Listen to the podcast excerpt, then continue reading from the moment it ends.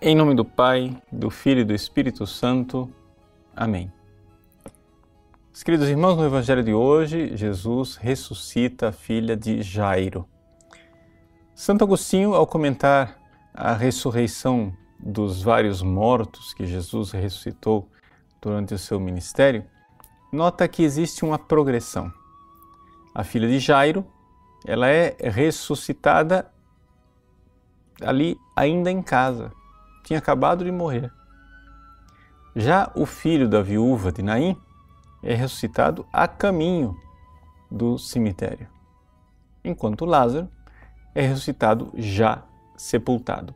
Ora, como Jesus não ressuscita os mortos fisicamente, simplesmente pela ressurreição física, mas para significar a ressurreição mais importante que aquela espiritual, Santo Agostinho interpreta que aqui se trata dos vários estágios de pecado dos quais Jesus pode nos retirar. Ou seja, existem aquelas pessoas que pecam e pecam intimamente, de forma secreta, escondida, ainda dentro do quarto, como a filha de Jairo. Existem aquelas pessoas que pecam e pecam publicamente, ou seja, como o filho da viúva de Naim, que está a caminho do cemitério com uma multidão todos estão ali acompanhando. E existem aquelas pessoas que pecam, mas estão totalmente sepultadas, amarradas no pecado, que é o caso de Lázaro. Mas o que é que nós podemos é, aprender desta verdade?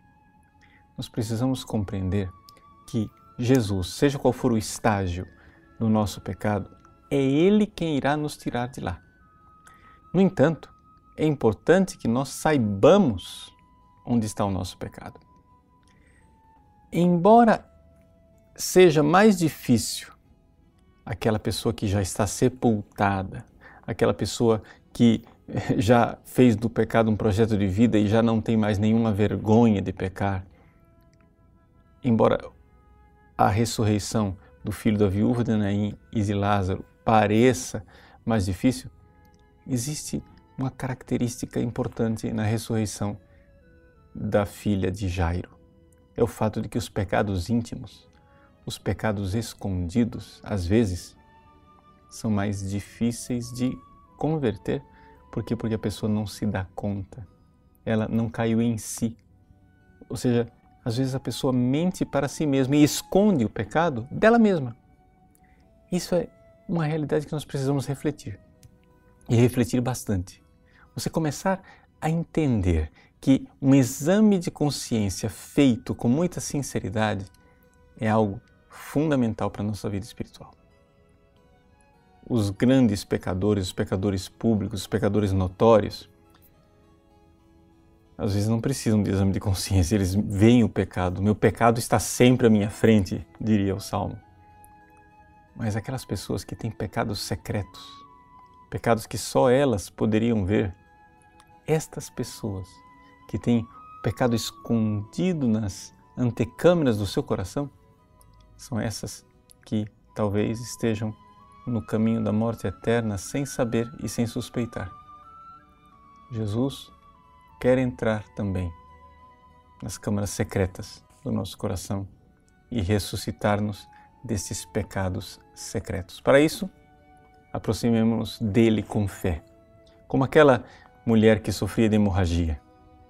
Aproximemos-nos dele, ele nos ressuscitará.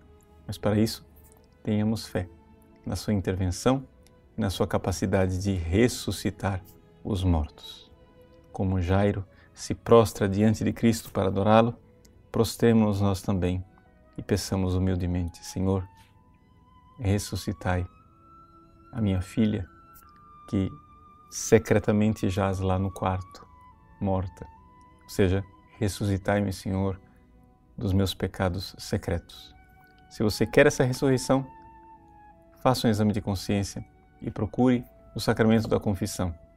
É ali que se dá o poder de Jesus ressuscitar os mortos. Ele irá tocar você, como a hemorroísa tocou a orla da sua veste. Deus abençoe. Em nome do Pai, do Filho e do Espírito Santo. Amém.